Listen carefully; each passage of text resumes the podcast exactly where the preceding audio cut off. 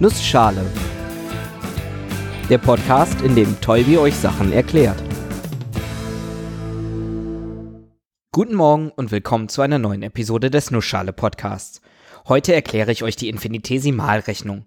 Und weil die Zeit knapp ist, mache ich das in einer Nussschale. Bevor ich das mache, eine nicht ganz so erfreuliche Nachricht. Bei mir wird die Zeit nämlich auch immer knapper. Promovieren frisst viel Zeit. Nicht nur die Arbeit selber, sondern auch Konferenzreisen und das Ganze drumrum. Und dann habe ich ja noch ab und zu mal Urlaub. Trotzdem jede Woche eine neue Episode schreiben, fühlt sich dann manchmal nach noch mehr Arbeit an. Und das gefällt mir nicht. Über 150 Episoden habe ich jetzt wöchentlich gemacht. Und damit mir das weiterhin Spaß macht und sich nicht wie Arbeit anfühlt, reduziere ich den Rhythmus ab nächstes Jahr auf eine Episode alle 10 Tagen. Denn Zwei Wochen wäre mir auch irgendwie zu wenig. Eine Woche zu viel, also etwas dazwischen. Eine Episode am 1., am 11. und am 21. jedes Monats. Ich hoffe, ihr könnt das nachvollziehen. Jetzt aber erstmal weiter mit der Episode. Kommt eine Exponentialfunktion in eine Bar voll mit Mathematikern und steht die ganze Zeit allein und traurig in der Ecke. Warum? Sie kann sich nicht integrieren. Haha, ha, ha. Das ist lustig. Wirklich. Glaubt ihr nicht? Okay, dann mache ich jetzt das, was man eigentlich gar nicht tun sollte, auf keinen Fall. Ich erkläre euch den Witz.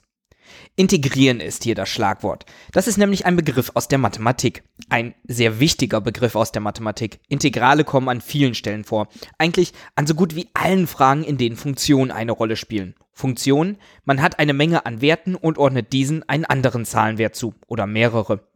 Beispielsweise können wir mit dem Fahrrad eine Radtour machen und am Ende der Radtour den Tacho auslesen. Der hat jede Sekunde aufgeschrieben, wie schnell wir sind. Und das können wir uns als Funktion vorstellen. Für jede Sekunde nach dem Losfahren haben wir einen Wert, der uns die Geschwindigkeit in dieser Sekunde angibt. Das kann man auch schön aufzeichnen. Man hat dann eine nette Kurve mit Höhen und Tiefen dort, wo wir schnell oder langsam waren. Man könnte also sagen, wir haben eine Funktion, die jederzeit eine Geschwindigkeit zuordnet. Der Mathematiker würde sagen f von x, der Physiker würde sagen v von t. Ich finde letztere schöner. v steht für Velocity, also Geschwindigkeit, und t für Time, also Zeit. Wir haben also eine Funktion v von t, die uns die Geschwindigkeit v in Abhängigkeit von der Zeit t angibt. Wir haben in früheren Episoden schon mal das Thema Ableitung angesprochen.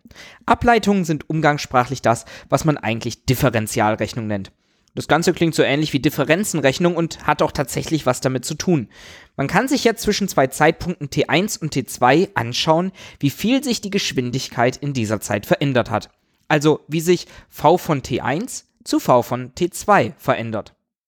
Man kann daraus den sogenannten Differenzenquotienten bilden, um zu bestimmen, wie viel sich die Geschwindigkeit pro Sekunde ändert. Also wie viel ich innerhalb dieser Sekunde schneller geworden bin. Der Unterschied zum Differentialquotienten, den man in der Differentialrechnung benutzt, ist eigentlich recht simpel. Statt zwischen zwei Zeitpunkten zu messen, machen wir die beiden Zeitpunkte unendlich nah beieinander, sodass man quasi von einem einzigen Zeitpunkt sprechen kann. Man nennt das dann die Ableitung der Funktion in diesem Punkt, also die Ableitung der Geschwindigkeit zu einem Zeitpunkt. Und physikalisch gesehen ist das die Beschleunigung. Warum ich euch das erzählt habe? Ganz einfach. Im Prinzip ist die Integralrechnung genau das Gegenteil zur Differentialrechnung.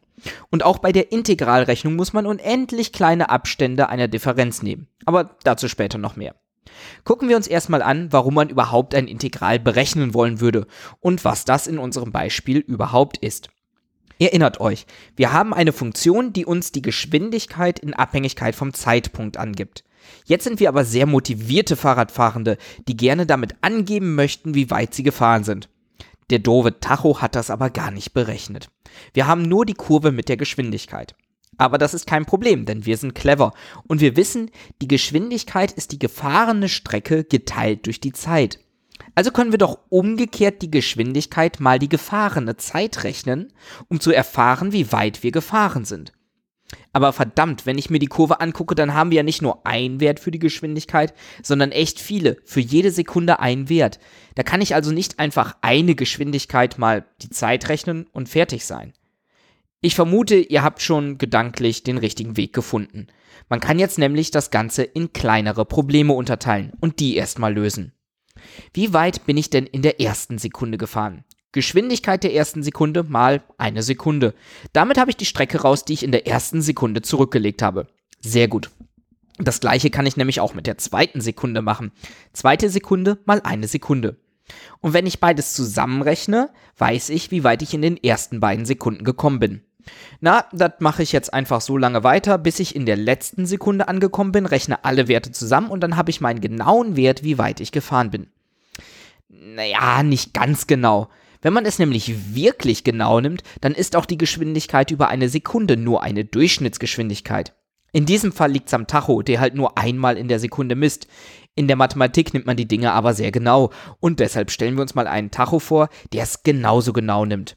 Der also zu jedem Zeitpunkt einen genauen Wert für die Geschwindigkeit hat. Zu jedem Zeitpunkt. Nicht nur bei einer Sekunde oder fünf Sekunden, sondern auch bei 2,5 oder Pi Sekunden. Wenn man so genau guckt und versucht, jeden einzelnen Zeitpunkt zu betrachten, dann kommt man in den Bereich des Unmöglichen. Dafür sind es dann nämlich viel zu viele Zeitpunkte unendlich viele Zeitpunkte. An dieser Stelle machen wir aber genau das gleiche wie bei den Ableitungen und nehmen unendlich viele kleine Abschnitte, bei denen wir uns die Geschwindigkeit angucken und mit dem Zeitintervall multiplizieren. Man sagt dazu auch infinitesimal klein. Und man nennt deshalb sowohl das, was wir gerade gemacht haben, als auch die Ableitung von eben Infinitesimalrechnung. Wir gucken uns also entweder unendlich kleine Abschnitte an und schauen, wie sich eine Funktion verändert, oder wir gucken uns unendlich kleine Abschnitte an und gucken, wie groß das Produkt aus Zeit und Geschwindigkeit ist. Oder allgemeiner, der Flächeninhalt unter der Kurve. Denn das, was wir ausgerechnet haben, Geschwindigkeit mal Zeit, ist nichts anderes als ein Rechteck, das ziemlich gut unter dem Verlauf der Kurve passt. Je kleiner wir die Intervalle machen, desto besser passt das. Wird man unendlich klein, bekommt man mit der Rechnung also genau den Flächeninhalt unter der Kurve heraus. In unserem Fall also den Flächeninhalt unter der Geschwindigkeitszeitkurve, was nichts anderes ist als die zurückgelegte Strecke. Würden wir jetzt die Strecke nehmen, die wir zu einem bestimmten Zeitpunkt zurückgelegt haben, und diese als Funktionswert über die Zeit auftragen, also eine Strecke-Zeitkurve aufstellen, dann offenbaren sich einige Zusammenhänge. Zunächst mal, man nennt die Rechnung, die wir gerade gemacht haben, integrieren. Wir haben also das Integral berechnet. Die Funktion, die dabei herauskommt, also die Strecke-Zeitkurve, die nennt man auch die Stammfunktion oder die Aufleitung. Und Aufleitung, das gibt euch schon einen Hinweis. Die Berechnung des Integrals, die Aufleitung, ist das genaue Gegenteil der Ableitung. Würde ich jetzt nämlich die Ableitung der Streckenkurve ziehen, also die Ableitung der Aufleitung, dann käme wieder die Geschwindigkeitskurve heraus.